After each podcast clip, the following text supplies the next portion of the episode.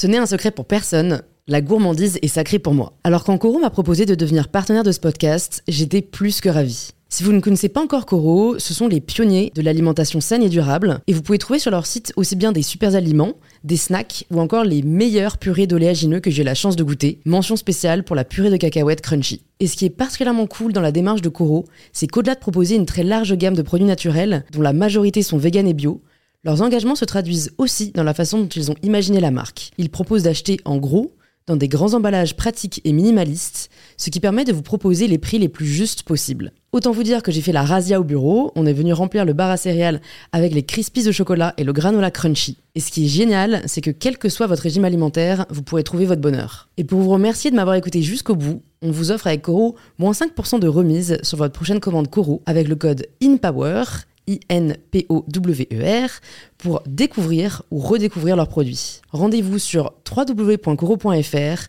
et surtout, régalez-vous.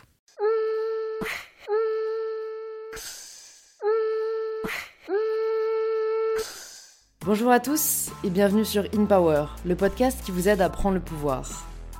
Cette semaine, je reçois sur InPower une personne que j'admire énormément, Raphaël Glucksmann. Son nom vous dit sûrement quelque chose, car il est aujourd'hui l'un des hommes les plus influents de sa génération. Et bien que le terme influence soit parfois mal connoté, dans le cas de Raphaël, cela représente à mes yeux tout ce qu'il y a de plus vertueux, l'utilisation de sa voix et de son poids pour faire bouger les choses. Raphaël est philosophe, essayiste, mais aussi député au Parlement européen pour le parti Place Publique, qui défend le projet d'une Europe démocratique, solidaire et écologique. Car en politique, comme dans la vie de tous les jours, Raphaël est un homme engagé et on le ressent vraiment dans la sincérité de ses propos. À ses yeux, rien n'est plus important que les droits humains, droits qui sont aujourd'hui trop souvent oubliés ou laissés de côté au profit d'intérêts politiques ou financiers. Que ce soit pour la défense des réfugiés, la lutte pour le respect des libertés fondamentales ou son combat pour mettre fin à l'esclavage des Ouïghours, Raphaël est un homme de conviction et un homme d'action. Honnêtement, cette conversation m'a vraiment passionné, ça m'a fait mal de devoir l'arrêter, donc si cet épisode vous a plu, n'hésitez pas à nous faire savoir en nous envoyant un message sur Instagram et on organisera une deuxième partie. Si vous souhaitez ajouter l'image au son, vous pouvez aussi regarder et écouter cet épisode sur la chaîne YouTube du podcast, InPower Podcast, et vous abonner pour ne pas rater les prochains épisodes. Et je suis ravie de vous inviter à rejoindre ma conversation avec Raphaël Glucksmann. Bonjour Raphaël. Bonjour. Bienvenue sur InPower. Merci de m'inviter. Je suis ravie de t'accueillir et d'en savoir plus euh, sur toi, sur ton parcours. La première question que je pose à tous mes invités, c'est de se présenter de la façon dont ils le souhaitent.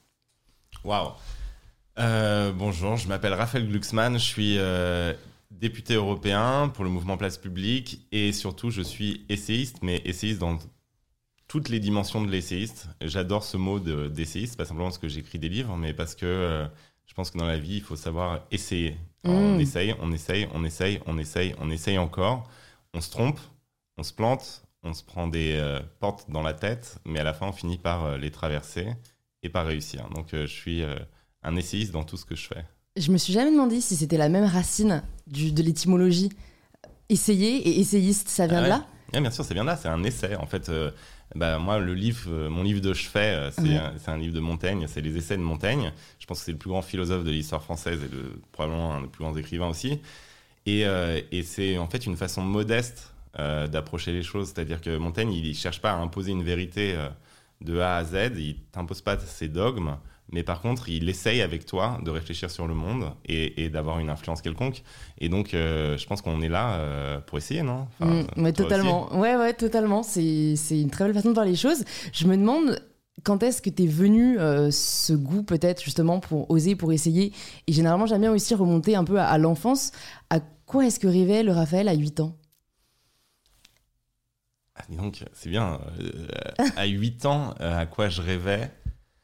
Euh, à part euh, gagner Roland Garros et marquer un but en finale de la Coupe du Monde, parce que ça c'est un peu aussi un rêve. Euh, sinon, moi j'ai en fait j'ai une j'ai une enfance, j'ai eu une chance incroyable dans ma vie, c'est que j'ai eu une enfance où dans mon salon il y avait des gens qui venaient d'Amérique latine, qui luttaient contre des régimes autoritaires fascistes, des gens qui venaient d'Europe de l'Est, qui luttaient contre des régimes autoritaires communistes, et qui se rencontraient dans ce salon où euh, c'était un peu l'ambassade des causes perdues. Et donc moi, je rêvais un peu avec eux, quoi. Mm. Euh, je rêvais avec les féministes algériennes. Je rêvais. Donc j'ai eu cet accès-là, en fait, euh, au combat et, et, aux luttes de gens à travers le monde. Mm. Et, et donc, je, ouais, je pense que je rêvais déjà d'engagement en fait très tôt. Ouais, parce que tu as été sensibilisé en fait super tôt par, par, par, les gens que je, croisais, quoi, par les gens qui venaient chez moi et qui dormaient chez moi. Alors bien sûr, au, départ, ça me saoulait un peu qu'ils prennent tout le temps ma chambre. le petit Raphaël dormait dans le salon. J'étais tendance Rassemblement National, enfin à l'époque c'était le Front National, genre les étrangers dehors et je veux prendre ma chambre. Puis après, j'ai compris ce qui m'apportait au-delà de mm. me voler mon lit. Euh, c'était, c'était, beaucoup plus fort qu'une chambre. Et, euh, et, du coup, je pense que je, ouais, je rêvais, je rêvais de partir aussi. J'ai jamais été fasciné, moi, par euh, le petit monde parisien. Et mm. donc, dès que j'ai eu l'opportunité, en fait, je suis parti en Algérie, dans le Caucase, pour vivre des aventures. Je pense que la vie, en fait, c'est, une aventure. Et donc, voilà, je, crois que je rêvais déjà de, de parcourir notre belle planète. Hein. Tu te souviens de ta première aventure, de ton premier voyage? Je me souviens de mon, bah, pas de mon premier voyage parce que je suppose que j'ai voyagé euh, en étant totalement euh, inconscient et enfant, mais euh, celui qui t'a le plus marqué, le premier qui t'est marqué. Alors, en fait, la première chose qui m'a marqué et qui m'a fait devenir un citoyen conscient, c'est pas un voyage, c'est euh, l'arrivée du câble euh, dans, nos salons. Et c'était euh, un jour de mai 1994. Et mes parents venaient de s'abonner au câble. Et du coup, il y avait CNN qui arrivait. C'était l'époque, première télé en info continue, machin, tout ça. La grande époque de CNN. Et, et non, une après-midi, je me souviens, dans le salon de mes parents, il y avait des images du Rwanda qui sont arrivées. Et, euh, je peux les décrire encore, en fait. C'était euh, un caméraman qui était caché dans un buisson et qui filmait euh, un groupe de miliciens Hutus en train d'exterminer des civils Tutsis sur une route en terre ocre. Et, et, je me souviens de cette image qui m'a complètement glacé et qui a été un, point de bascule dans ma vie, en fait. J'avais jamais entendu parler du Rwanda, évidemment.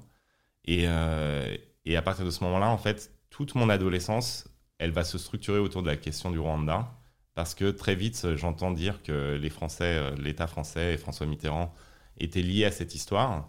Et donc, euh, en gros, euh, avec deux copains de mon lycée, David Azan et Pierre Mézeret, je me souviens, on était dans la cour de récréation et on disait, quand on sera grand, truc, quand on sera grand, donc quand on aura le pouvoir de le faire, on, on travaillera là-dessus. Et donc, les premiers voyages, les premières enquêtes, c'est le Rwanda et c'est la découverte, euh, voilà, moi j'avais 20 ans, on s'est retrouvé euh, à déterrer des cadavres euh, à 8 h du mat, c'est pas mm, très mm. sexy comme voyage. Non, mais, voilà. Et donc, en fait, c'est vrai que t'en ressors transformé, quoi. Voilà, ça, ça, c'est ce qui m'a formé, c'est ce qui fait aussi, je pense, un peu ma, ma différence par rapport aux autres politiques que je côtoie c'est euh, ma relation au parti. Quoi. Par exemple, moi, spontanément, je me dis de gauche, mm.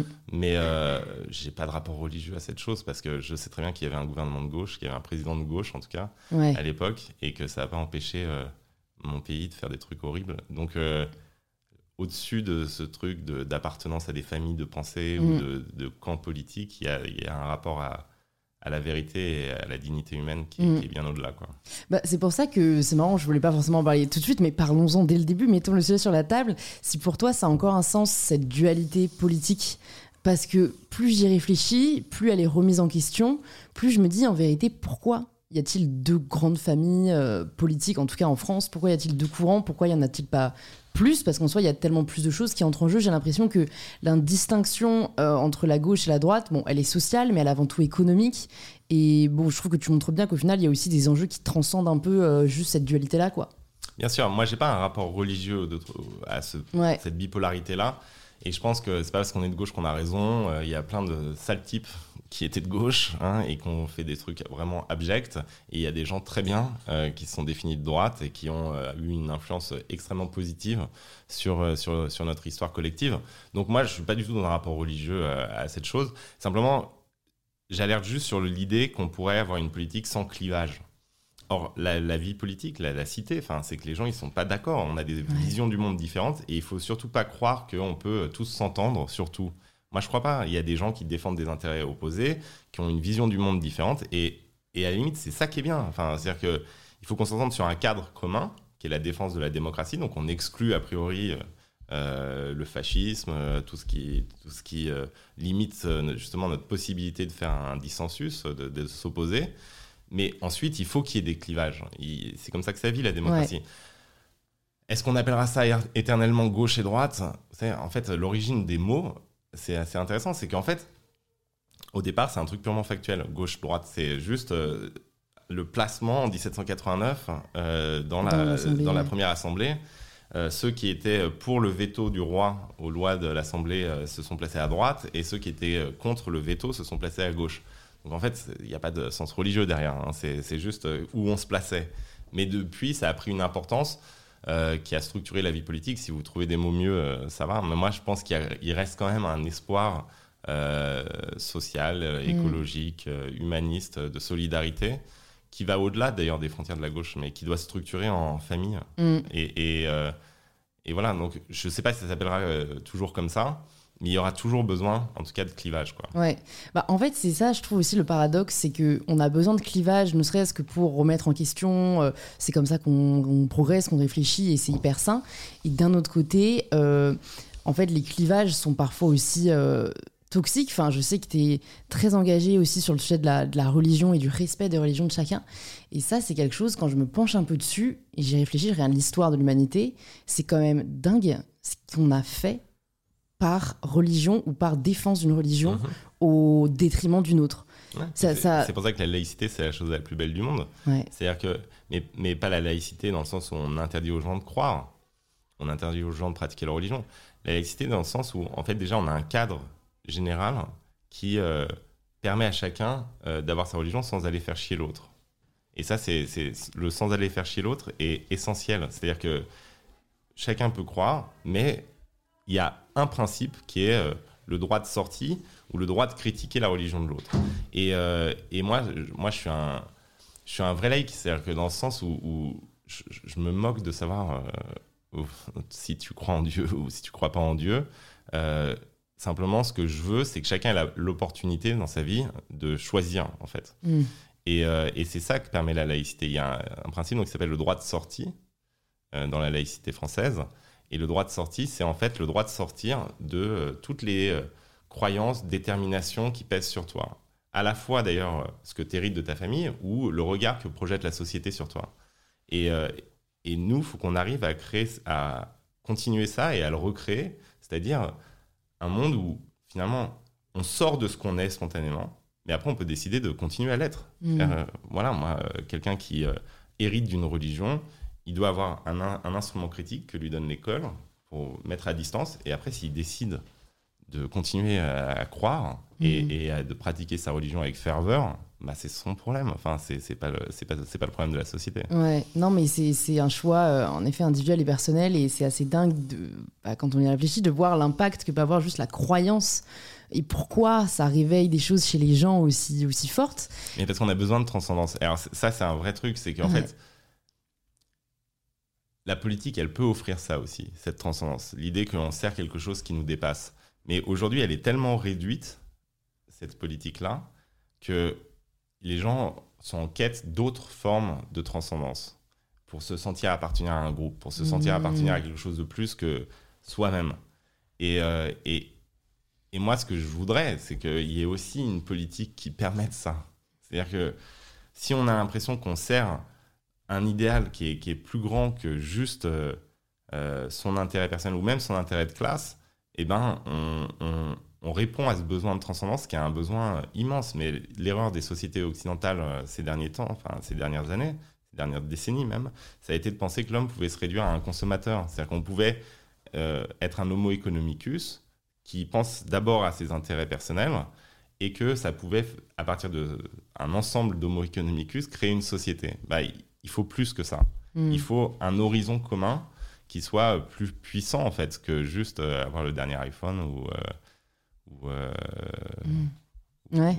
ouais, Mais est-ce que tu penses que c'est possible aujourd'hui avec la société de consommation telle qu'elle est? Parce que ce qui est compliqué, c'est qu'on a acquis du coup ces habitudes, cette, ce mode de fonctionnement, et, et on sait historiquement qu'il y a quasiment jamais de retour en arrière, donc faut aller vers l'avant. Mais aller vers l'avant en dépassant. Enfin voilà, moi j'ai du mal en effet, je suis totalement Mais- d'accord avec toi, mais du- j'ai j'ai du mal à, à voir comment on pourrait réussir à se défaire de ce confort en fait. Mais en fait, c'est pas, pas, pas vraiment. euh, il va falloir se défaire d'une partie de ce confort. Mm. Mais c'est pas seulement ça. Il faut juste s'interroger quel est notre rapport à la société.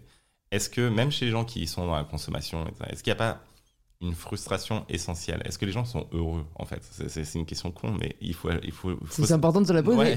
Non, mais il faut se la poser. Est-ce que, ça, est-ce que ça vous satisfait? Est-ce qu'il n'y a pas un manque? Est-ce qu'il n'y a pas une frustration? Est-ce que euh, tu sens pas dans la société une forme de, de colère face à ça? Mm, Face à ce vide-là Et, et s'il y a une frustration, ça veut dire qu'il y a, il y a un chemin. mm. Moi, je pense qu'il faut être euh, super zen quand on regarde euh, les- la frustration qu'il y a dans notre société qui est immense. Bah, c'est aussi euh, ce qui permettra de, la- de dépasser euh, Ouais. euh, la société actuelle. Et, et donc, il y a moyen, sans revenir à l'âge de pierre, hein, de, trouver un, un- un horizon collectif suffisamment fort, en fait, Mm. pour pouvoir vivre ensemble plus que simplement nos- une collection de vie individuelle. Ouais. Et moi, je pense notamment que l'écologie permet ça. C'est-à-dire que l'écologie permet eh bien, de redonner un sens à ce qui aujourd'hui fait plus trop sens, c'est-à-dire nos institutions, parce qu'on a enfin un horizon de transformation collective. Typiquement, aujourd'hui, on est dans une société où, euh, et ça, je sais que c'est ma grande discussion avec plein de jeunes, parce qu'il y a plein de jeunes qui me suivent et, ça, ça, marche pas toujours à leurs oreilles. Euh, on est dans une société où vous pouvez passer toute votre vie sans être en contact avec, euh, avec les autres. En gros, prenez il y a 50 ans, il y avait une école qui mixait socialement les gens, euh, parce que les pauvres et les riches habitaient dans le même quartier, juste pas aux mêmes étages. Euh, il y avait un service militaire, donc euh, vous donniez, même si vous prenez un siècle, trois ans de votre vie, après c'est devenu un an, mais un service militaire où toute une classe d'âge se rencontrait. Et donc vous aviez comme ça des moments dans la vie, et vous aviez bien sûr les églises, les grands partis, les grands syndicats où les gens se croisaient alors qu'ils venaient d'horizons culturels ou sociaux différents. Et aujourd'hui, il n'y a plus ça. Les grands partis sont euh, en train de s'effondrer, euh, les syndicats sont en train de s'effondrer, le, le service militaire a été supprimé et l'école, en fait, joue toujours ce rôle, mais euh, comme il y a une séparation géographique entre pauvres et riches, euh, la cour de récréation ressemble au quartier. Mm. Et donc, il faut recréer en fait des institutions où on se brasse, où, où on appartient à quelque chose de plus que simplement notre environnement immédiat. Et c'est pour ça que moi, par exemple, je suis très pour l'idée d'un service civique universel et obligatoire. Alors, Mm. c'est- très ennuyeux hein, quand ça vous arrive au départ, mais je pense qu'on peut pas en fait faire une société sans à un moment être contraint de sortir de nous-mêmes, de, Ouais. de sortir de notre environnement immédiat, qu'il soit un ghetto de riches ou un ghetto de pauvres d'ailleurs, Mm. Euh, d'aller à la rencontre des autres, quoi. Mm. Et, et ça, moi, je crois que c'est en, en créant ce type d'institution, alors si on le fait au service de l'écologie, c'est encore mieux, euh, qu'on arrivera à refaire, euh, à refaire À créer du lien social Ouais, en fait. bah oui, parce qu'en Ouais. fait, on est dans, une, dans un monde de solitude. Mm. Alors, ça peut être une solitude individuelle, là, c'est la dépression, on l'a vu euh, pendant toute l'année, en particulier pour les étudiants. Et ça peut aussi être une solitude de groupe. Je suis avec les gens qui me ressemblent. La cohabitation quoi, de l'entre-soi. euh, Ben ouais. mm. Je suis avec les gens qui me ressemblent. Et en fait, moi, toute ma vie, c'est euh, essayer de ne pas être qu'avec les gens qui me ressemblent. Et comment tu fais alors pour ça? Est-ce que si il y a des personnes qui nous écoutent et qui aimeraient sortir, tu vois, de ce, en effet, cet environnement hyper euh, carré et hyper semblable, qu'est-ce que tu leur dirais? Alors déjà, moi, j'aime jamais en fait euh, la position du mec qui dit euh, gens, même sur quand on fait les campagnes sur les marques et, et quand on les interpelle sur les marques qui bénéficient de l'esclavage des Ouïghours, jamais je dis aux gens, euh, maintenant votre consommation elle doit ressembler à ça. Et voilà comment vous allez acheter les choses et euh, voilà ce qu'il faut boycotter. Parce que je, je crois, mais euh, plus fort que tout, euh, au fait que bah, chacun fait ce qu'il peut Mm. et, euh, et, et- et à sa liberté euh, contrainte par un, un environnement donné. et tout ça. Donc moi, je peux pas donner un conseil en disant euh, faites ça, ça va marcher. Non, non, mais un conseil, c'est ça. Non, mais moi, ce que je pense, c'est sor- sortez de vous-même, quoi. Mm. Alors, sortez de vous-même. Et même quand vous vous exprimez sur les réseaux sociaux, exprimez-vous pas simplement en tant que ce que vous croyez être spontanément. C'est-à-dire, euh, euh, si vous êtes juif, euh, ne défendez pas que les juifs. Si vous êtes musulman, ne défendez pas que les musulmans. Si vous êtes gay, ne défendez pas que les gays. Enfin, extirpez-vous de vous-même, quoi. Et, et- et- et faites l'effort, justement, de sortir de, de- de ce, ce confort Ouais. qui peut être un confort euh, légitime. hein. Enfin, on a besoin aussi de se rencontrer entre soi, mais, mais, mais pour aller euh, dans une zone de risque, Mm. dans un truc qui est pas naturel pour vous. Mm. Et ça, moi, je pense que c'est la clé en fait, Mm. et, et qu'aujourd'hui, on a de plus en plus de mal à le faire. Et, C'est vrai. Et, et, et, voilà, mais euh, on- avant euh, l'enregistrement, on parlait d'aventure. Moi, moi quand j'a- j'avais 20 ans, je suis parti en Algérie et je connaissais personne. J'avais juste euh, le cousin d'un ami euh, comme point de chute. Et, euh, et je suis parti, euh, au lieu d'aller à Columbia pour faire mon stage quand j'étais à Sciences Po, je suis parti en Algérie. J'étais le premier stagiaire francophone, français de la presse francophone algérienne. Et, et je me souviens du truc quand je suis arrivé à l'aéroport, de me dire waouh, là, tu es dans l'inconnu. Et ben, je pense que ça, c'est extrêmement formateur. Il n'y a pas besoin de traverser la Méditerranée pour aller en Algérie pour le faire. Mais, mais on peut le faire même en, dans un simple poste ou dans un simple inscription à un groupe qui ne nous ressemble pas au départ. Et, et ce sentiment-là de dire là, je suis hors de, moi, hors de ma zone de confort, hors de mes euh, habitudes, quoi. Ben, ça, c'est, euh, à mon avis, le truc le plus formateur qui soit dans l'existence. Ouais. Mais c'est inconfortable, mais on en sort toujours euh, hyper Ouais. grandi. Mais il y a, moi, il y a une, euh, une lettre qui me suit euh, depuis euh, l'adolescence, qui est, qui est une réflexion de Romain Gary, Ouais. mon auteur, euh, un de mes auteurs cultes. Et Romain Gary, il, se pose une question simple. Il dit mais pourquoi en 1940 il y a aussi peu de, de gens des élites françaises qui suivent le général de Gaulle à Londres? Pourquoi en fait c'est vraiment une minorité de marginaux quoi, qui, qui- Mm. qui, euh, reçoivent le message de de Gaulle et qui euh, décident de partir combattre pour la France libre? Il dit est-ce que c'est parce que les élites françaises étaient euh, violemment euh, antisémites? Même pas. Est-ce que c'est parce qu'elles étaient farouchement pro-allemandes ou pro-nazies Même pas. Est-ce que c'est parce qu'elles étaient, euh, je sais pas, dramatiquement anti-républicaines? Même pas. C'est juste, dit Romain Gary, parce qu'elles elles aimaient trop leurs meubles. Et, et que donc euh, partir à, à l'aventure avec De Gaulle, c'était un truc qui était euh, impossible en fait Mm. à, à quelqu'un qui aime trop son salon. Quoi. Et donc ce que je dis, c'est toujours les meubles, ça vous menace. Et c'est vrai d'ailleurs quand on parlait de la gauche, la droite, ça, la gauche qui vit dans ses meubles, quoi, qui, qui, qui, qui adore ses meubles, qui répète tout le temps la même chose, bah, c'est pareil, quoi. C'est, c'est, c'est du bois mort en fait. Il y a- Mm. y a, y a plus de sortie de soi. Et donc finalement, ce qui pouvait être vrai il y a 50 ans ne l'est plus aujourd'hui. Mais comme on répète tout le temps la même chose, ben, on passe de l'état de force de proposition à euh, perroquet qui répète, euh, Mm. qui répète un truc qui ne va plus. Qu'est-ce qui a changé, toi, tu dirais, euh, bah, justement, peut-être il y a 20 ans, ta conception de la vie, de la politique, par rapport à aujourd'hui, avec euh, les rencontres que tu as pu faire, les voyages que tu as pu faire Et bon, de toute façon, c'est en, en, en constante évolution, mais est-ce qu'il y a des enseignements que tu en as tirés, en fait, de ces années au contact euh, de cultures hyper différentes? Euh, bah ouais, bah, bon, mais en fait, j'aurais du mal à dire. Il y a une chose qui a changé parce que forcément, moi, je pense qu'on change tout le temps. C'est, Mm. Je suis pas dans un culte de l'identité à soi. Je pense qu'on change tout le temps. Simplement, la seule chose qu'on doit, c'est une forme de, à chaque fois, de réflexion et de sincérité sur euh, ce, que, ce qui nous a permis de changer et ce, vers quoi on a changé.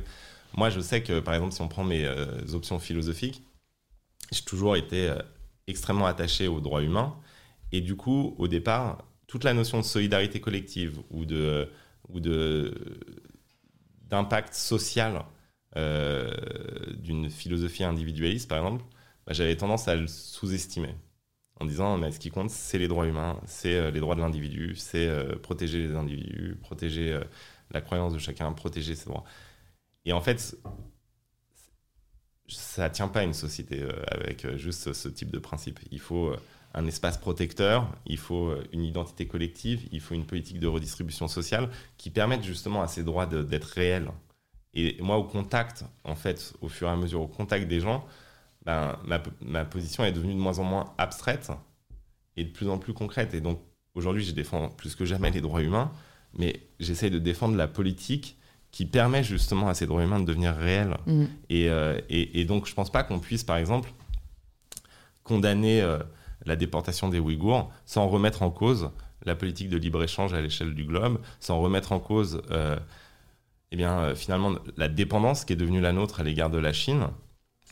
Et du coup, bah, des politiques industrielles, des politi- enfin, que tout est lié, en fait. Et moi, plus j'avance, plus je me rends compte qu'on ne peut pas juste être dans une posture euh, de, de critique ou d'indignation, et que pour que ça fonctionne, ben, il faut derrière la politique sociale, la politique industrielle, la politique économique qui correspond à ça. Mm. Et donc, c'est- même plus qu'un changement, c'est- Bah, pas, ouais, enfin, je-. Voilà, non, mais c'est que je deviens, évolution. non, mais je deviens adulte, c'est-à-dire que je commence à, à- à vraiment me poser la question des moyens en, Ouais. permanence. Ouais. Et, euh, alors qu'avant, je pense que j'étais juste euh, un garçon en colère qui. euh, Plus idéaliste et euh, qui disait, trouvera des solutions dans tous les cas. Non, mais c'est- comme ça. Ouais. Ouais. Plus blanc et noir Et, et. et- et- et maintenant, je, je me dis juste, ok, donc euh, Mm. par exemple, pourquoi un, un- un ouvrier à Flint, il vote Donald Trump alors qu'il a voté euh, toute sa vie pour le Parti démocrate Qu'est-ce qui fait que dans sa tête, il est séduit par Donald Trump? Est-ce que c'est juste parce que Donald Trump, il est raciste et sexiste? Non. Non, c'est parce que Donald Trump, il, propose autre rêve. chose. Bah, je sais pas s'il vend du rêve, en fait. Il- moi, je crois qu'en fait, il vendait quelque chose, et ça va choquer, mais d'ultra réaliste. Il- Donald Trump, il arrive et il dit à ses ouvriers, pendant 40 ans, il y a eu une politique de libre-échange à l'échelle du monde qui a ultra favorisé la Chine, qui a ultra favorisé euh, les actionnaires des grands groupes, mais qui, toi, t'a appauvri. Et là-dessus, il va contre tout l'establishment républicain, tout l'establishment démocrate. Et qui a raison? Non, mais il faut oser se poser la question. Faut, tu vois, moi, moi, moi, Donald Trump, c'est l'antithèse de ce que je suis et de ce que je pense. Mais qui a raison? C'est Donald Trump ou c'est l'establishment démocrate ou républicain depuis Ah, 40 ans? Après, le libre-échange, il a aussi profité aux États-Unis, quoi. Mais il a profité à certains aux États-Unis. Ouais. Il n'a pas profité euh, au mec qui était euh, ouvrier euh, à- dans le Michigan. Il n'aura pas profité à lui, à eux. Et, et- et- et, le- la division des tâches à l'échelle du globe, qui est de dire en gros la Chine est l'atelier du monde, Mm. et donc ça permet aux, aux patrons des multinationales et aux actionnaires de dégager des marges de dingue. Et vous, vous aurez des produits plus cheap dans Mm. vos magasins. Et ben c'est en fait, on s'adressait à l'ouvrier de Flint en lui disant en tant que consommateur, tu vas gagner, mais tu seras plus producteur, camarade. Et les gens, ils veulent pas être juste consommateurs, ils veulent produire. Ils, Ouais. veulent, ils veulent produire chez eux, ils veulent être libres, ils veulent être autonomes, ils veulent. Et là, qu'est-ce qu'on fait On se rend compte de quoi euh, en 2020, au printemps 2020 On sait plus produire des masques, on sait plus produire euh, du doliprane, on sait plus produire du curare pour nos hôpitaux. On, s'est on s'est rendu complètement dépendant. Et, euh, et ça, ça fonctionne pas. Et ça, par exemple, c'est une question, moi, je me la. Enfin, si je suis honnête, hein, je me la posais pas, en fait. Mm. Je me la posais pas pendant 10 ans. J'aurais juste dit euh, Ah, mais pourquoi vous agissez pas pour les Ouïghours? Pourquoi vous agissez pas pour les Ouïghours? Mais en fait, ok, pourquoi tu n'agis pas pour les Ouïghours? Aussi parce que depuis 40 ans, tu as créé les conditions de ta dépendance à l'égard de la Chine et que tu penses aujourd'hui qu'en agissant pour les Ouïghours, eh bien, euh, tu vas perdre trop. Mm. Ouais, non, mais je pense en effet que, enfin, comme tu dis, en fait, ils ont retenu une partie du discours de Donald Trump et qui, voilà, qui les touchait directement et qui était peut-être ce qui était le plus important pour eux, euh, Mhm. au-delà des, des- du bafouement des droits Ouais, euh, qui, mais se prenaient, qu'on quoi. comprenne. Ouais. Enfin, faut qu'on les entende, en fait, parce que c'est en effet pour ça que les populistes euh, prennent de l'ampleur. Et, et, et, et d'ailleurs, euh, Biden, il l'entend. Parce que Ouais. quand il, prend le pouvoir contre Donald Trump, euh, il, il- il continue euh, à remettre en cause le libre-échange et, Mm. et, euh, et à, à la toute puissance euh, de la Chine. Mais justement, ça, ça te fait pas peur parce que moi, je me souviens quand j'étais euh, au lycée, euh, bah, les États-Unis étaient toujours la première puissance mondiale, mais selon certains indices, la Chine commençait à prendre le dessus. Je crois que là, elle l'a prise, en tout cas économiquement. Comment on fait face? Enfin, moi, j'avoue que ça me dépasse un peu, en effet, qu'on accepte, en tout cas, tout le paradoxe qu'est la Chine, de, euh, du libéralisme économique, en veux-tu, en voilà, mais par contre, euh, socialement parlant, c'est tout le contraire. Mais ça reste, du coup, aujourd'hui, la première puissance mondiale. Comment est-ce qu'on lutte contre la première puissance mondiale aujourd'hui? Eh ben, moi, ça, ça me fait pas peur dans le sens où je pense que notre faiblesse, elle ne vient que du fait qu'on décide d'être faible. On, on- est, euh, on a vécu 30, 40 ans en état de repos, voire de coma. Et en un sens, aujourd'hui, parce qu'il y a euh, l'émergence de la superpuissance chinoise, on se réveille et on se rend compte que ça va pas en fait. On peut pas, on peut pas être juste des consommateurs qui, qui profitent du made in China et, euh, et qu'on a un vrai problème. Et ce qui, moi, me, donne confiance, c'est qu'en fait, les grands problèmes qui se posent à nous sont tous liés. Euh, les jeunes qui marchent pour le climat ou ceux qui se mobilisent pour les Ouïghours, finalement, en fait, ils s'affrontent à la même chose, pour moi. C'est-à-dire que on vit dans un système euh, globalisé qui euh, produit la catastrophe climatique et qui vous rend directement lié ou indirectement lié à un crime contre l'humanité quand vous allez faire vos courses. Et ce, système-là, eh bien, euh, il affaiblit nos cités, il affaiblit nos peuples, il affaiblit notre capacité à décider de manière libre et autonome. Et donc, il faut revenir dessus. Et il condamne en plus la planète. Donc, il faut, il faut revenir dessus. Et je crois que là, il y a une prise de conscience en ce moment et, qui va passer par, par plusieurs choses.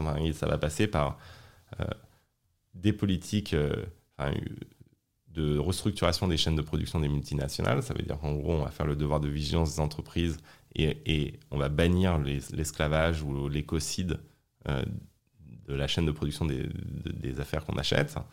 on va imposer une taxe carbone aux frontières de l'Union européenne pour pouvoir reproduire chez nous et taxer les importations. On va mener une politique industrielle euh, en faisant émerger euh, des géants en Europe qui vont produire chez nous, donc qu'on arrête de dépendre, en tout cas pour les secteurs stratégiques, en tout de la Chine. Si on fait ça, si on fait ça et d'autres choses, ben, on a les instruments de la puissance mm. encore. Je veux dire, c'est euh, c'est faux. On est, on est le premier marché du monde. Les entreprises chinoises, euh, sans accès au marché européen, s'effondrent. On n'est pas du tout dans une relation où eux sont forts et nous, on est faibles pour l'instant. On, reste euh, le lieu le plus développé, le plus riche du monde. Qu'est-ce qu'on fait de cette richesse? C'est ça la question qu'on doit tous se poser. Qu'est-ce qu'on en, qu'est-ce qu'on en fait? Qu'est-ce qu'on fait de la puissance commerciale européenne? Est-ce qu'on en fait une puissance politique ou est-ce qu'on continue comme avant à penser qu'en fait, euh, le commerce va tout résoudre par lui-même et pour lui-même? Mm. Moi, c'est ça l'erreur fondamentale. C'est qu'en fait, on a inversé le truc. Moi, je suis pas contre commercer, hein, il faut commercer, mais le commerce doit servir quelque chose. Ça doit être un moyen au service d'une fin. Mm. Et là, on a fait l'inverse, c'est-à-dire qu'on prenait la charte de Marrakech de l'OMC, par exemple, euh, commercer, c'est la fin. Ben non. En fait, euh, là, on a, on a bugué. Il y a un moment, on, on a ripé dans les années 90 et on va revenir dessus. Et si on revient dessus, mhm. on a les moyens de faire des choses extraordinaires et on a les moyens tout à fait de, de, de, limiter la puissance chinoise. En plus, personne ne parle d'entrer en guerre contre la Chine. Ouais.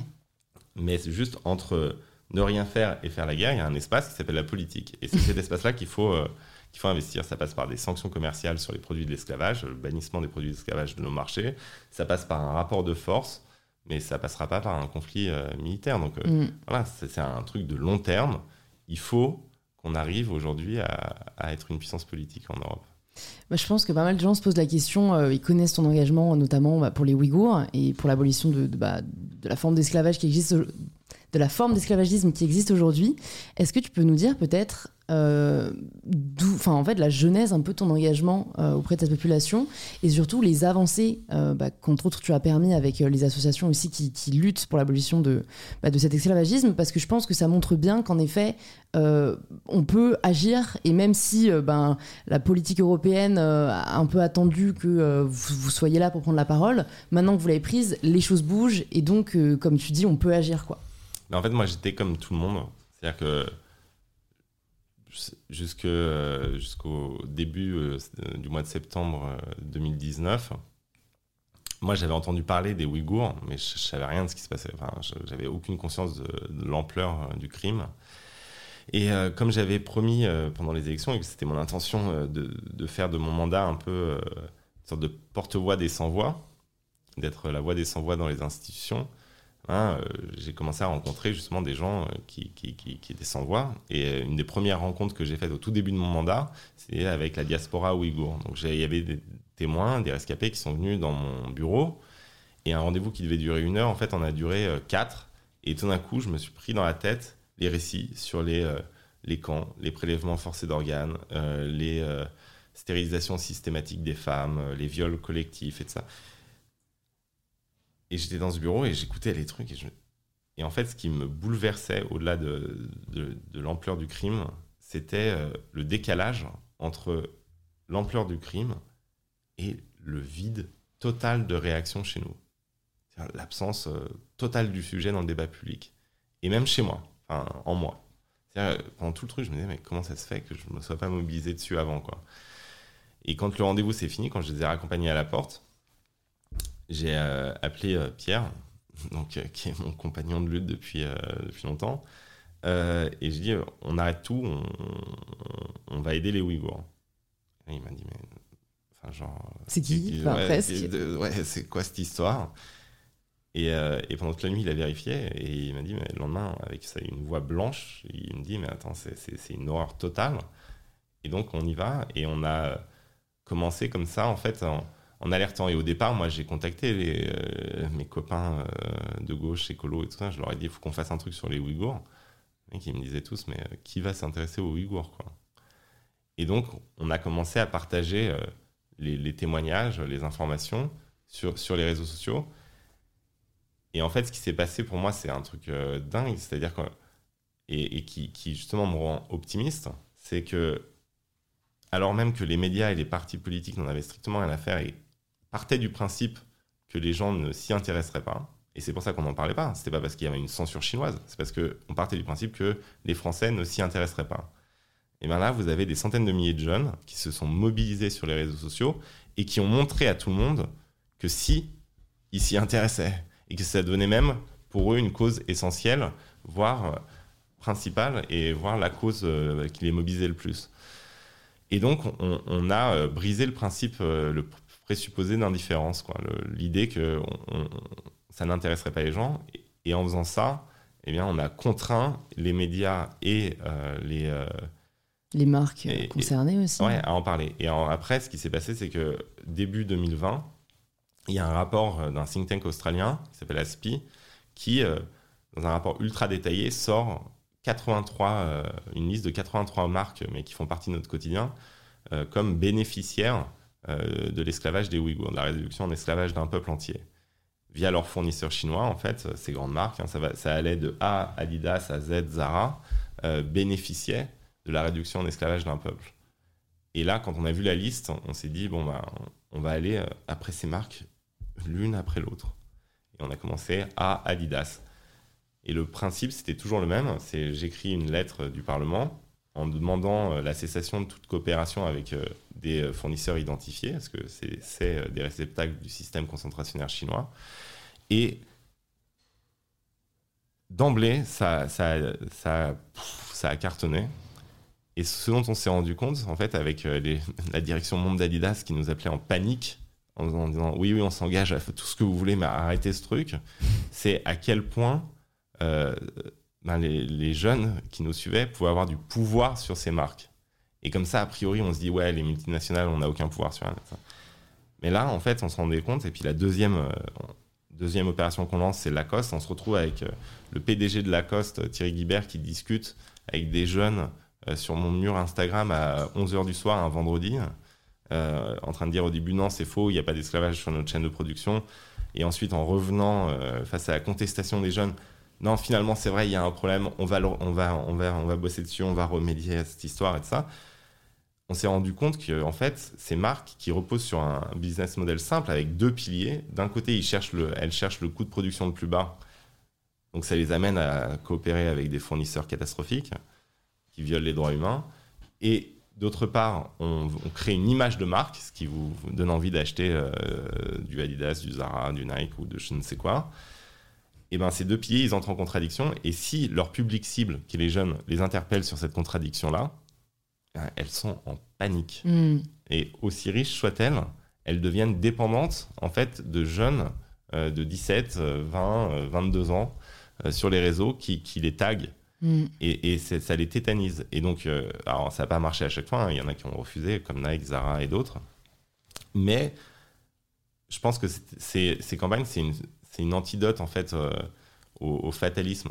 C'est-à-dire qu'il y a plein de gens qui m'ont dit mais putain, on savait pas qu'on avait du pouvoir en fait. Et donc, euh, bah ouais, vous avez du pouvoir. Vous avez du pouvoir sur ces marques, vous avez du pouvoir sur ces médias aussi, parce que finalement, si euh, l'Obs, à la fin, fait sa une sur, euh, sur les Ouïghours, c'est parce que les jeunes se sont mobilisés sur les réseaux sociaux. Vous avez du pouvoir sur vos députés, parce que si euh, à l'Assemblée nationale, le mot Ouïghour a été prononcé et que des questions ont été posées au gouvernement, bah, c'est grâce à votre mobilisation sur les réseaux sociaux. Et enfin, vous avez même du pouvoir sur votre président, puisqu'il a refusé pendant trois ans de prononcer le mot Ouïghour, mais face à votre mobilisation, eh ben, il, il, a fini par le prononcer, ce mot, et par parler des camps. Et donc, il y a... Euh, il y a en chacun de nous un pouvoir. Alors après, seul face à, son compte Instagram, euh, on n'a pas de pouvoir. Mais si ça devient une vague, mm. bah, il y a du pouvoir. Et c'est pour ça que tous les euh, cyniques et les militants professionnels qui se foutaient de la gueule des jeunes qui mettaient des carrés bleus euh, pour les Ouïghours n'ont rien compris en fait. Mm. Et parce que cette vague bleue, elle a eu un impact. Et, l'impact, c'était d'envoyer le message à tous les gens qui décident, que ce soit dans le monde économique ou dans le monde politique ou dans le monde médiatique, que ça comptait. Que ça comptait pour les jeunes. Que ça comptait pour euh, les 3 millions, je crois, qui ont partagé le, le carré. Et ben ouais, mais sauf que ça, ça a un impact démentiel. Ça veut dire qu'en fait, après, vous êtes, vous êtes Emmanuel Macron, vous êtes président de la République, vous êtes obligé de prendre ça en ligne de compte quand vous allez euh, discuter avec euh, mm. Xi Jinping. En fait, il y a vraiment eu un basculement, je trouve, du pouvoir depuis l'arrivée des réseaux sociaux. C'est que le pouvoir a changé de camp, quoi. Et les marques, aujourd'hui, euh, je pense, en prennent la pleine mesure, et notamment avec bah, ce type d'action. Est-ce que c'est pas compliqué pour toi parfois Parce que je me dis que maintenant tu dois recevoir énormément de messages de personnes qui te parlent de différentes luttes. D'ailleurs, je tiens tout de suite à m'excuser auprès de tous les gens qui m'ont envoyé un message privé. voilà, ça y est, c'est fait. Parce que là, vraiment, j'en reçois beaucoup. beaucoup ouais, non, mais j'imagine totalement. Et, tant mieux, parce que ça veut dire qu'ils s'intéressent vraiment à ton travail. Mais en effet, tu n'as que 24 heures dans une journée. Mais c'est plus le côté. Euh, euh, comme on sent vraiment la sincérité de ton action, la volonté de, t'engager, de faire bouger euh, les choses, euh, bah en fait, c'est tout simplement, entre guillemets, la question du choix. C'est comment est-ce que tu te dis, bon, bah, cette question, il faut la mettre sur la table, mais bon, du coup, celle-ci, ça veut dire que j'ai pas vraiment le temps d'en parler. Enfin, est-ce que parfois, t'es pas. tu vas submergé par la nécessité de t'engager auprès de tant de causes? Bien sûr, mais, mais d'ailleurs, je vois bien les reproches ou même les demandes des gens mais euh, pourquoi vous parlez pas de ça? Pourquoi vous vous engagez pas sur ça? Euh, et, et, ouais, mais je peux pas prendre, enfin, bah je, peux pas prendre tout euh, sur les épaules. En plus, ce qu'il faut qu'on comprenne, c'est que s'engager pour une cause, c'est quelque chose d'extrêmement lent. C'est pas faire un poste, c'est en faire mille. C'est revenir à la charge, c'est avoir l'air obsessionnel. C'est, enfin, on, on, lance les trucs en septembre 2019 pour les Ouïghours mais ça prend du temps avant que les gens en parlent, que, que les gens s'en emparent. Et puis ensuite, ça prend du temps avant que les élites, finalement, daignent en parler elles aussi. Ça prend du temps, ça prend du temps. Et, et, et donc, en fait, c'est pas un truc de, de, poisson rouge ou de papillon, quoi. Enfin, c'est. On peut pas sauter de cause en cause et euh, penser que bah, pendant 15 jours on a fait le buzz euh, ouïghour, donc ensuite on peut faire ça, ensuite on peut faire ça, ensuite on peut faire ça. Non, si vraiment on croit à la cause qu'on épouse, il bah, faut la suivre en fait. Et, moi ce que j'essaye de, restaurer aussi, c'est un peu via les réseaux sociaux, qui sont pourtant des trucs de papillon à la base, euh, restaurer un rapport au temps long. C'est-à-dire que les gens qui sont arrivés en septembre 2019 ou en janvier 2020 dans la cause, bah, ils sont restés. Ils sont restés. Aujourd'hui, il y a plus de 300 comités locaux qui sont montés sans que nous on fasse rien. Euh, depuis euh, des petits villages de 200 habitants jusqu'à euh, des quartiers de Paris. Et, et ça se structure. Mais ça, ça prend un temps dingue et une énergie folle. Donc, on peut pas le faire pour tout le monde. Mm. Et, et, et, donc, moi, je comprends la frustration. C'est pourquoi est-ce que tu parles pas de nous à tel endroit ça. Mais moi, je, enfin, je, l'instant, je peux pas, quoi. Mais ce qui est vrai, c'est qu'il y en a d'autres qui le fassent. Et, euh, et, voilà, donc euh, après, comment on, hiérarchise? Moi, là, c'était une évidence. Pourquoi? Parce que je, je, voyais bien que personne n'en parlait, quoi. Enfin, qu'il y avait un crime contre l'humanité et, euh, et que c'est pas simplement une violation des droits de l'homme, un crime contre l'humanité. C'est une politique systématique visant à éradiquer un peuple. Mais c'est pas si fréquent, en fait, dans l'histoire humaine. Donc, il y avait un crime contre l'humanité massif et il y avait un silence total. Rien. En fait, il y avait, il y avait rien.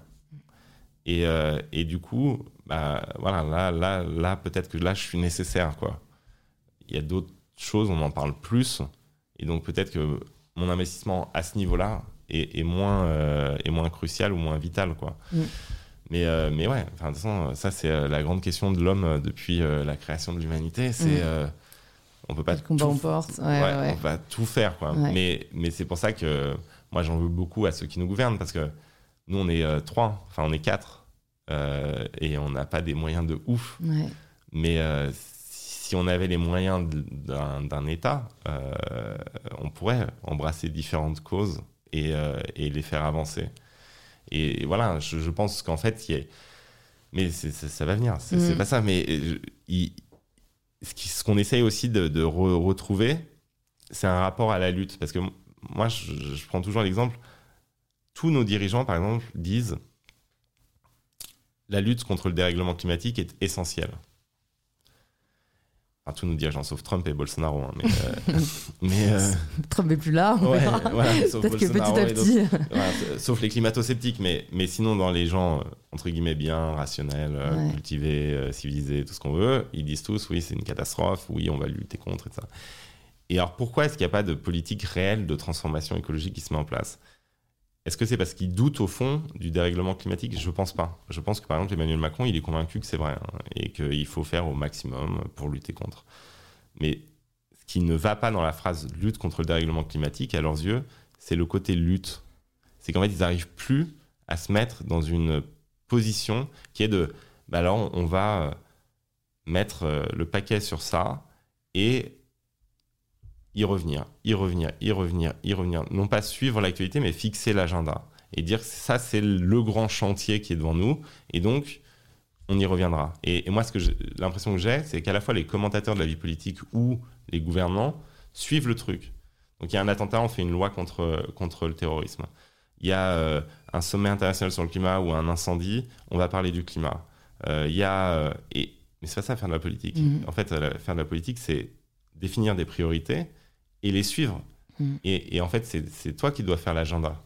Oui. C'est après, je pense spontanément au Covid où là tu peux, tu, Ah bah, tu non, mais- un peu obligé parfois de. Non, mais d'accord. Ouais. euh, Personne ne peut prévoir qu'il va y avoir une pandémie mondiale qui va être en pause. Non, mais donc, ok, là, là, c'est l'exemple qui fait que tu es en réaction. Ouais. Et, et d'ailleurs, c'est pour ça que moi, j'ai fait hyper gaffe à à pas tomber dans la critique systématique des actions justement qui étaient menées euh, par le gouvernement sur le Covid, pour une raison très simple, c'est que je suis pas convaincu qu'on aurait fait mieux. Mm. Euh, Peut-être sur les vaccins, on aurait pu mieux faire au départ. Peut-être euh, on n'aurait euh, sans doute pas menti, enfin moi en tout cas j'aurais pas menti à ce point sur les masques, euh, quitte à devenir de- vraiment ridicule aux yeux du monde. Même mon Ouais. fils de 8 ans, il avait compris qu'ils étaient teubés quand il parlait.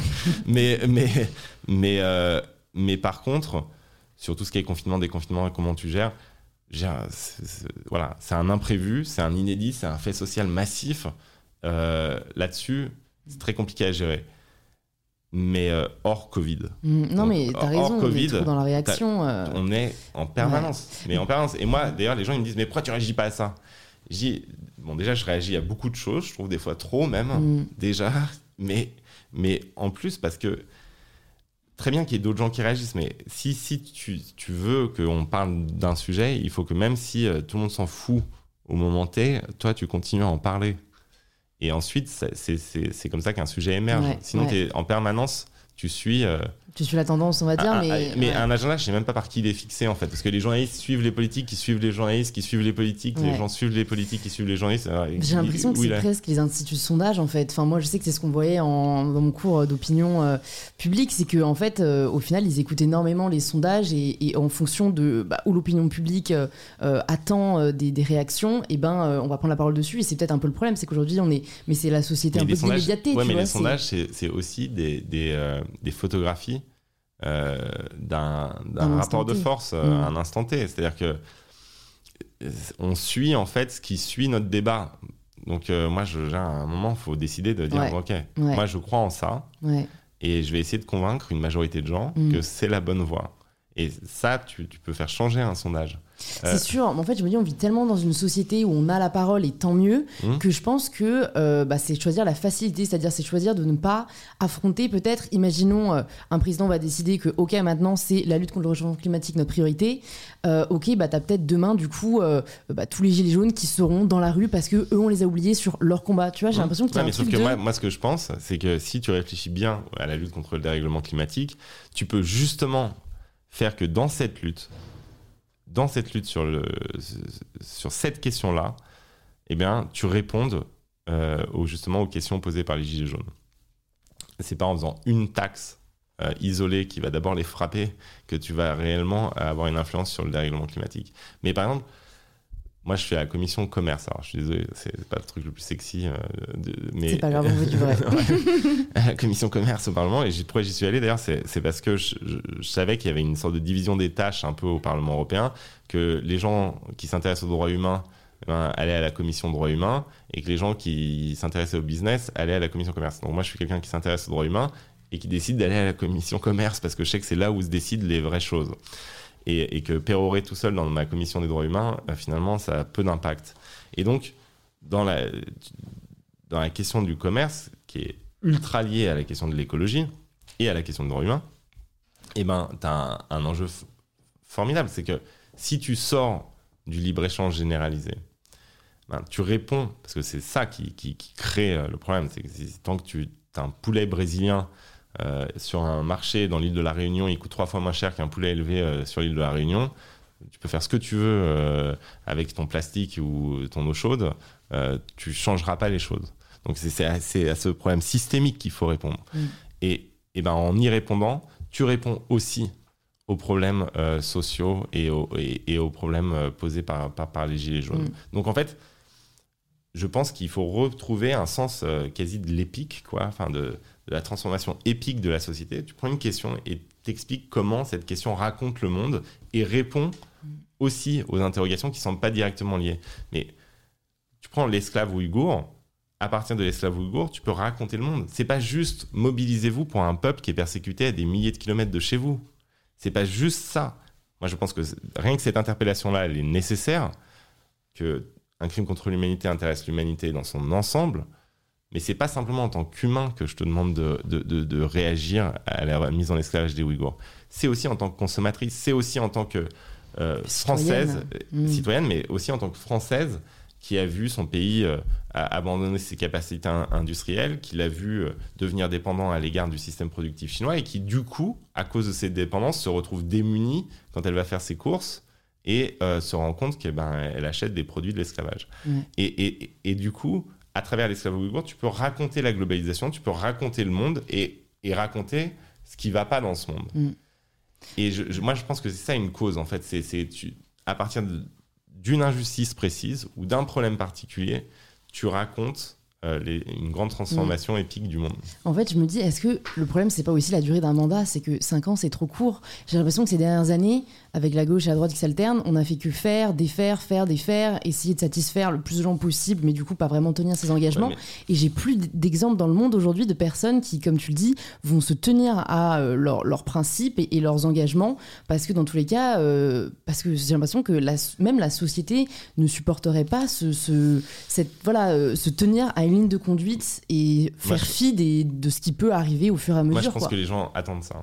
C'est mon, pari. Hein. Moi, je pense que les gens attendent ça, qu'ils en, ont, ils en peuvent plus en fait du côté poisson rouge et du côté euh, papillon. Et, c'est, je crois qu'il y a une vraie attente. Mais je pense même 5 ans, c'est, pas, c'est pas si, si court, hein, 5 ans. tu peux lancer tous les grands chantiers en beaucoup moins de temps. Regarde, tu prends juste Biden franchement, j'étais, j'avoue, hein, tu vois, un truc, j'y croyais pas des masses. Ouais, mais tant mieux, comme ça, la vie n'a pas fini de nous surprendre. Bon, encore l'aile centriste du Parti démocrate, un mec qui avait sénateur depuis je sais pas combien de temps. J'étais pas ultra impressionné, enthousiaste, hein, je veux le dire. Moi, j'avais tort, parce que en quelques semaines, il a inversé 40 ans d'histoire américaine. Je sais pas si on se rend compte, en fait. pendant 40 ans aux États-Unis, on a expliqué que taxer les riches, c'était un désastre pour l'économie, que le libre-échange était la solution à tout, que investir dans les infrastructures était euh, peine perdue, que le problème c'était la taille du gouvernement, ça. Hein. En quelques semaines, il a plus fait qu'Obama, malgré tous ses beaux discours, en, 8 euh, ans. En 8 ans Et, et, et, donc, c'est pas tellement une question de temps. Mm. C'est une. Enfin. Emmanuel Macron, en un sens, il, il a eu une chance incroyable. Il, est arrivé au pouvoir. Il dépendait d'aucun parti. Il avait une légitimité populaire euh, massive. Même si les gens disent qu'il a été mal élu, mais enfin c'est pas vrai. À la fin, il a été élu. Ou alors on est tous mal élus. Enfin, moi j'étais contre lui, mais je veux pas dire qu'il est mal élu. Euh, c'est débile. Euh, et, il était sur une promesse de grande régénération, l'homme qui va tout changer. Qu'est-ce qu'il a fait? Moi, c'est ma grande question. En fait, tout le monde dit oui, regardez, il, a fait des réformes horribles et tout ça. À la fin, il a fait quoi, en fait? Alors, bien sûr, sur l'année dernière, on ne peut pas le, mm. dire, il y a eu le mm. Covid, mais même avant. elle, est où la, grande réforme de la France, la grande modernisation le, on va rendre on va renouer avec l'héroïsme en politique, on va redonner l'oxygène? C'est pas une question de temps. Mm. Tu peux le faire en, tu peux trois discours au début de ton mandat qui lancent trois chantiers, tu peux donner un horizon de sens à tout un quinquennat. Et, et, et euh, c'est pas spécifique à Macron, je m'en fous moi de Macron. C'était la même chose avant, sous Hollande, et c'était la même chose sous, Sarkozy. Je dirais, où est le, grand sens que tu redonnes à, l'action politique Moi, je pense qu'en plus, les Français, c'est un peuple qui est. Et ça, j'adore ça. Après, c'est mon côté. Des fois, mes copains étrangers se foutent un peu de ma gueule là-dessus. Mais j'adore l'idée que la politique est épique. C'est-à-dire qu'en fait, on a un projet, qu'on est, qu'on est là ensemble, pas simplement pour gérer les choses, mais vraiment pour essayer de les transformer, euh, donner un sens aux choses. Mm. Et, euh, et je pense que la déprime française, elle est largement liée à ça. Tu disais, est-ce qu'ils vont supporter le fait d'avoir un cap euh, hein? Moi, je suis sûr qu'ils sont en mm. attente de ça. Mais d'ailleurs, en fait, qu'ils soient de droite ou de gauche, ils veulent juste un cap. Quoi. Ils veulent un truc où on, on dit, on veut aller là, et la France sera leader dans ça. Et vous appartiendrez, en gros, à une forme d'aventure collective dont le but est de transformer le monde de cette manière. C'est comme ça qu'a vécu la France tout le temps. On s'est vécu à l'avant-poste euh, de la grande euh, des Lumières, euh, de la République. C'était une aventure universelle mmh. avec toutes les conneries qu'on a pu faire à cause de ça et toutes les horreurs. Mais mais il y a toujours eu ce désir comme ça d'être de grandeur. Ouais, Et là, bah et, je pense que les gens qui ont voté Macron, ils, avaient de l'espoir mmh, de retrouver ça, de, retrouver ça avec lui, un mec jeune qui parle bien, qui présente bien, qui, qui, qui, a l'air moderne, mmh. qui voilà. Bah, bah, je pense qu'il y a deux problèmes, en perso, que j'identifie dans, dans ce qu'on a dit, c'est déjà peut-être l'idéalisation de la position de, de président, c'est mmh. qu'en fait, j'ai l'impression qu'on a une foi un peu en l'homme providentiel qui va tout changer. Au final, mmh. est-ce qu'un seul homme peut tout changer? Je Voilà, j'en suis pas sûr. Et en plus, je trouve qu'il y a ce côté aussi euh, où en fait, on va euh, vraiment voilà, placer énormément d'espoir en une personne et après, au contraire, euh, voir que ce qu'elle fait de mal et, et après l'oublier. Donc moi-même, je remets en question même le fait, est-ce que c'est vraiment le président qui peut tout changer, au final, il a que 5 ans et après, il tombe dans l'oubli. Donc, je me demande si aujourd'hui, il n'y a pas d'autres positions qui font qu'on peut avoir plus de pouvoir. Et je pense qu'il y a aussi un problème de transparence dans les actions qui sont menées par les présidents, parce que les médias ne font que reprendre ce qui ne va pas parce que ça fait plus vendre. Mais je pense que tout président, depuis 50 ans, euh, qu'ils étaient de droite ou de gauche, ont quand même fait des choses bien, ont quand même fait des actions, sauf que on ne le sait pas, parce que ça ne passe pas. Et c'est là où je trouve qu'il devrait utiliser les réseaux sociaux pour faire des petits recaps journaliers. Voilà ce qu'on a décidé aujourd'hui à l'Assemblée, voilà ce qui est en discussion, et, où il y aurait, du coup, on renouerait avec la démocratie, les gens pourraient s'exprimer, être d'accord ou pas, mais en tout cas, on saurait ce qu'ils font. Moi, j'ai une grande frustration tu vois, de ne pas savoir ce qui se décide. Euh, et en effet, euh, dans l'année, qu'est-ce qu'a fait Macron bah, On ne sait pas, en fait. On voit, voit que ce que les médias veulent bien nous dire. Non, mais alors, je, suis d'accord avec toi sur l'homme providentiel, je crois. En fait, c'est nos institutions, notre mentalité, tout ça, tout ça a été forgé euh, dans le rapport à un homme qui s'appelait Général de Gaulle et qui, effectivement, a assumé une, un statut d'homme providentiel deux fois dans l'histoire de notre pays. Mm. Et, qui, lui, par, par sa dimension historique, ça, méritait ça. Enfin, il ne s'agit pas de nier le fait que c'était un homme providentiel, même s'il y avait plein de problèmes dans la France de De Gaulle, mais il, y avait un côté comme ça, homme providentiel. Et depuis, en fait, on, donc on a taillé un habit pour lui, qu'on a appelé Constitution, et depuis, on a toujours l'impression que le, le, mec qui occupe le poste, euh, ça va pas pas à la hauteur. Ouais, il est pas à la hauteur. Qu'il rentre pas dans le costume. Il sait pas endosser le costume. C'est le truc que tout le monde dit. Il arrive pas à endosser le costume. Il arrive pas. Peut-être qu'il y a un Enfin, il y a un problème, bien sûr, de des hommes successifs qui ont pris le pouvoir. Il y a peut-être un problème de costume aussi. Ouais. Et, euh, et, moi, j'aime bien. Euh, je suis un fan de Game of Thrones. Hein, Euh, et à la fin, le dragon, quand ce Jon Snow il, il, tue Daenerys, à la fin. No spoil. Ah merde, pardon. c'est pas grave. Mais a priori, c'est bon. C'est, ouais, bon. Vous, êtes vraiment, vous êtes à la bourre. Hein, c'est de votre faute. et ben, le dragon, il, il, brûle le trône. Il brûle pas Jon Snow. Alors, si le dragon avait brûlé le trône au début de la série, c'est sûr que c'était compliqué de faire une série puisque tout l'enjeu, c'est qui occupe le trône. Mais il, y a, il comprend, ce dragon, parce que nos chroniqueurs euh, politiques en France n'ont pas encore compris qu'il peut y avoir peut-être un problème, pas simplement de qui occupe le trône, mais peut-être du trône lui-même qui n'est pas adéquat. Mm.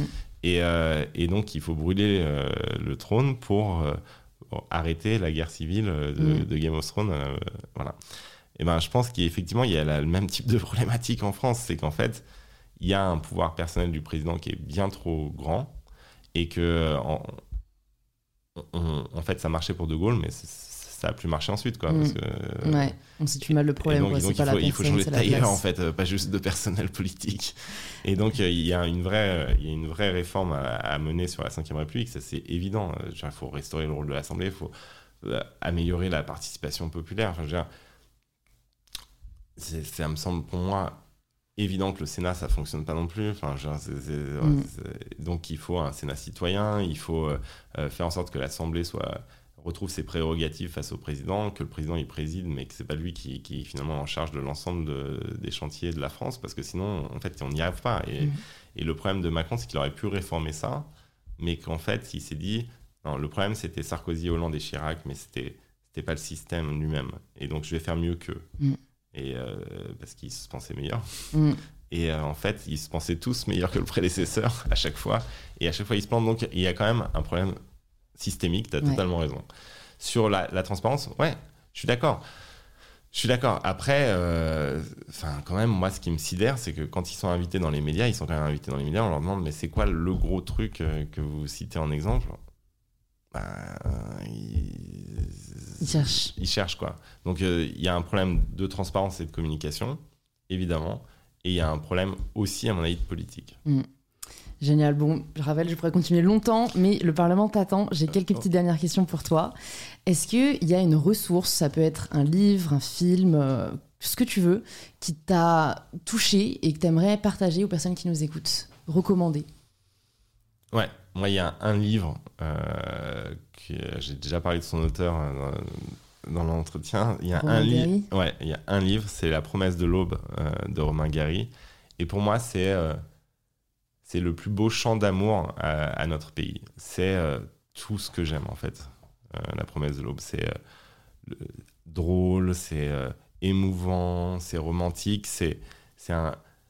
Enfin, je sais pas, c'est le patriotisme sans le nationalisme, c'est. Le, vraiment ce que, la France peut euh, produire de plus beau. Et je crois que quand vous désespérez de la France, parce que des fois elle, pose problème, euh, et quand vous regardez autour de vous et que vous voyez à quel point euh, la situation politique est décevante, à quel point les haines montent, etc., replongez dans ce livre.